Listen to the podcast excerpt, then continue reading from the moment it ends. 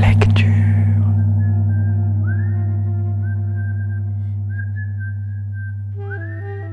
Arsena et rue du Conservatoire présente Première écoute, un rendez-vous audio pour découvrir un texte lauréat de l'aide nationale à la création de textes dramatiques. Aujourd'hui, découvrez Bloc 45 de Virginie Barthaud, lu par Olivier Galinou de la compagnie La Nageuse au piano. Mais on peut dire comme ça que je n'ai jamais vraiment intégré le monde humain. Personne n'intègre vraiment le monde humain. Toutes ces sphères. Je vois ça comme ça, des sphères. Côté hygiène, par exemple, pour moi, ça ne marche pas. Ça n'a jamais vraiment marché. Pendant très longtemps, disons une fois par mois, j'allais chez mes parents pour mon linge.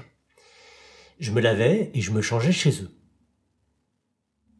Après, la maison de Nanterre, pour moi, ça réglait le problème.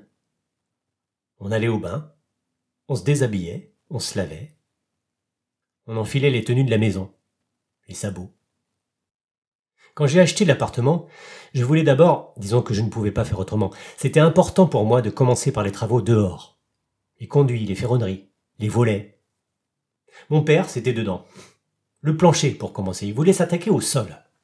Alors il y avait ce beau plancher en chêne qu'il voulait vitrifier. Ah oui, il voulait remplir tous les interstices. Et sans arrêt, il y revenait. Il fallait vitrifier le plancher. Il fallait. À la maison, dans le temps, mon père avait loué la maison de son père. Et dans la chambre où je suis né, il y avait un plancher. Mon père l'avait poncé et vitrifié avec soin. Il avait rempli les interstices avec du mastic. Il avait comme ça tout bien colmaté parce qu'avec les gosses à l'époque. Et moi, mon beau plancher en chêne, il voulait faire pareil. Mais fallait surtout pas faire ça. Car j'avais le projet à ce moment-là d'en faire un lieu de, pour des prières où, et je m'étais renseigné, il suffisait de bien nettoyer le bois, de le poncer, de le nourrir, et ça suffisait. Mais mon père, qui était obtus, n'en démordait pas, et moi, il n'était pas question de, parce que j'avais ce projet dans cette maison, qu'une pièce soit consacrée, sanctifiée, disons, pour être lieu d'accueil, de réunion avec les défunts. Et cette pièce, il fallait qu'elle soit vide et enfin que ça respire. Alors poncer, à la limite encaustiquer le bois, pouvait être en accord, mais certainement pas. Et mon père, lui, il me, parlait de, de vitrification et sans arrêt. Alors ça a cassé. Mon père, mon projet, pour lui, ça ne tenait pas debout. Ça m'a cassé. Et je n'ai rien fait qu'entasser. J'y ai entassé des choses. J'y vais quand je ne travaille pas, sinon je n'y vais pas. Je dors sur le perron du commissariat depuis plus de dix ans maintenant. Là-bas, ils me connaissent. Ils tolèrent. Ils disent que je suis dans d'autres mains. Ça leur permet de ne pas me prendre au sérieux. Mais cette histoire d'appartement, finalement, parce que ce n'est pas en restant chez moi que je pourrais faire comprendre ma demande. Enfin, actuellement, c'est dur. Je vais au boulot à Noisy-le-Grand, puis à Saint-Denis au commissariat directement. Je ne repasse pas par Saint-Ouen à l'appartement, parce que sinon tous ces trajets, je serais crevé avant. Mon collègue de bureau, de bureau, mon collègue, j'en parlais avec lui, il était assez ouvert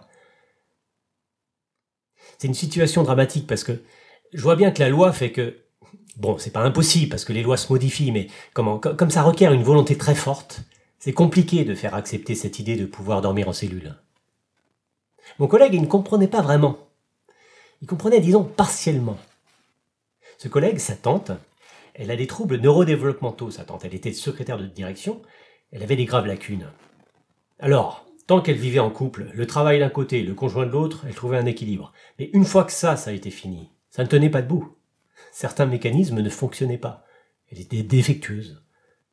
Il a voulu faire venir une aide à domicile, mais alors là, on n'est plus qu'un objet.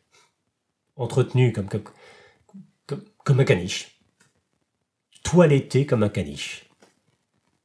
Alors, elle s'est enfermée dans sa maison, sans eau, sans électricité, Qu'est-ce qui s'est passé pour que... Elle a fermé ses fenêtres et ses volets, sa porte à clé, à du jour au lendemain. Le monde s'est bouclé sur elle comme ça d'un coup. Et le passé. Quand il va la voir, bon, il va la voir une fois par an, il lance un caillou. Dans le volet, il doit lancer un caillou pour qu'elle l'entende. Le cerveau, apparemment, n'arrive pas à se synchroniser avec l'environnement, alors il se trouve en péril. Ce qui est curieux, c'est que plus jeune, cette femme, elle collectionnait des cadenas dans son sac à main. Elle avait plein de cadenas qu'elle récupérait à droite à gauche. Le beau-père de ma sœur, Bernard, il était dans l'armée, il a été marié, il a eu des enfants, et puis une fois qu'il a été à la retraite et qu'il a perdu sa femme, pareil, fini. Il s'y est mis à boire, à fumer, et surtout, son logement, un taudis. Taudis avec des bouteilles en plastique, en verre, qu'il entassait, des capsules, des programmes publicitaires, des sacs poubelles, il avait tout là-dedans. Pour moi, il est clair qu'il souffre du même défaut technique. Mais il a pu vivre avec une femme, alors moi je ne sais pas si je pourrais. Monsieur Garand, spécialiste des relations, précise que bon, il peut y avoir des combinaisons. Mais enfin, vu ma situation, tout dépend de mon cerveau, disons comment il va réagir. Tout dépend aussi de ce qu'on appelle les atomes crochus. J'ai vu au sein du rêve, le groupe des entendeurs de voix, deux personnes, Stéphanie et Julien, un peu frappés, schizophrènes, avec de bons atomes crochus pour faire une combinaison, qui se sont rencontrés à une réunion. Ils se sont tournés autour, et puis du jour ils se sont mis ensemble, fini les voix. Les symptômes terminés. Ils avaient trouvé un équilibre qui faisait que leur cerveau n'était plus en détresse. Et puis ils se sont séparés, et les voix sont revenues. Toute la psychiatrie est basée sur les comportements, pas sur les causes, on ne les connaît pas. On commence pourtant à voir qu'il y a d'une part une base génétique ou épigénétique, et d'autre part les événements environnementaux. S'il y a des prédispositions, les événements jouent beaucoup. Les accidents comment, infectieux que peut avoir la mère pendant la gestation, par exemple. Ce sont des événements environnementaux. Le ventre de la mère, c'est un milieu. Alors moi je dis qu'il y a deux cas de figure. Il y a ceux qui peuvent respirer normalement dans leur environnement, les poissons. Les poissons respirent normalement dans l'eau avec leurs branchies. Et puis il y a ceux qui ne peuvent pas, comme les dauphins. Les dauphins remontent à la surface pour respirer. Moi j'ai besoin d'être enfermé pour respirer. Quand on est enfermé, on a accès à un autre environnement. Pour moi, l'un ou l'autre ne suffit pas. Il faut les deux. Alors j'ai eu le projet d'ouvrir un établissement, mais un peu comme ce que j'avais connu à l'époque à la maison de Nanterre. Parce que je crois qu'il ne faut pas vouloir à tout prix adapter les gens à la société, mais prendre les gens comme ils sont, et chercher, inventer des cadres qui leur conviennent. Alors j'ai vécu un drame il y a 2015. J'ai l'idée de regarder sur Internet prison à vendre. Et voilà que je tombe là-dessus. À vendre, prison Fontainebleau. Alors là, il y avait une photo du bâtiment, c'était le musée de l'administration pénitentiaire dans le temps. Ah oui Et moi, moi à ce moment-là, je venais de retrouver une amie, une femme, mais qui avait, il faut dire, des réactions excessives. Et comme la prison était vendue aux enchères, il fallait trouver des fonds. Alors le malheur, c'était cher. Ça représentait toutes mes économies, plus l'appartement à Saint-Ouen. Donc je pouvais acheter, mais j'étais en difficulté pour débloquer l'argent immédiatement. Et cette femme, elle a tout de suite voulu me prêter. Le problème, je lui ai dit, c'est que j'avais besoin d'un professionnel qui puisse comme ça au juger et m'expliquer où est-ce que ça allait me mener dans les frais. Alors elle m'a parlé d'une personne à laquelle elle était liée, une sociologue spécialisée dans la recherche sur les prisons. Et cette personne s'est avérée en effet très intéressée. Elle a tout de suite proposé de faire un dossier.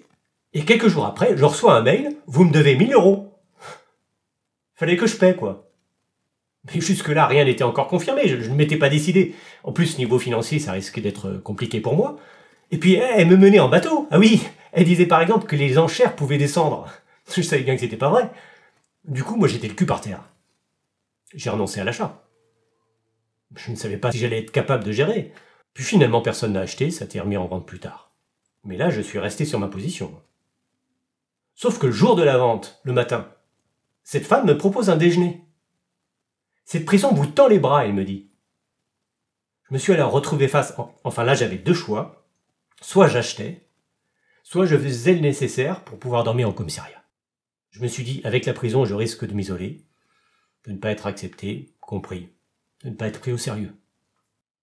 Une fois dans un groupe d'Asperger, un père a dit à son fils, T'as vu, il y a quelqu'un qui a le même désir que toi.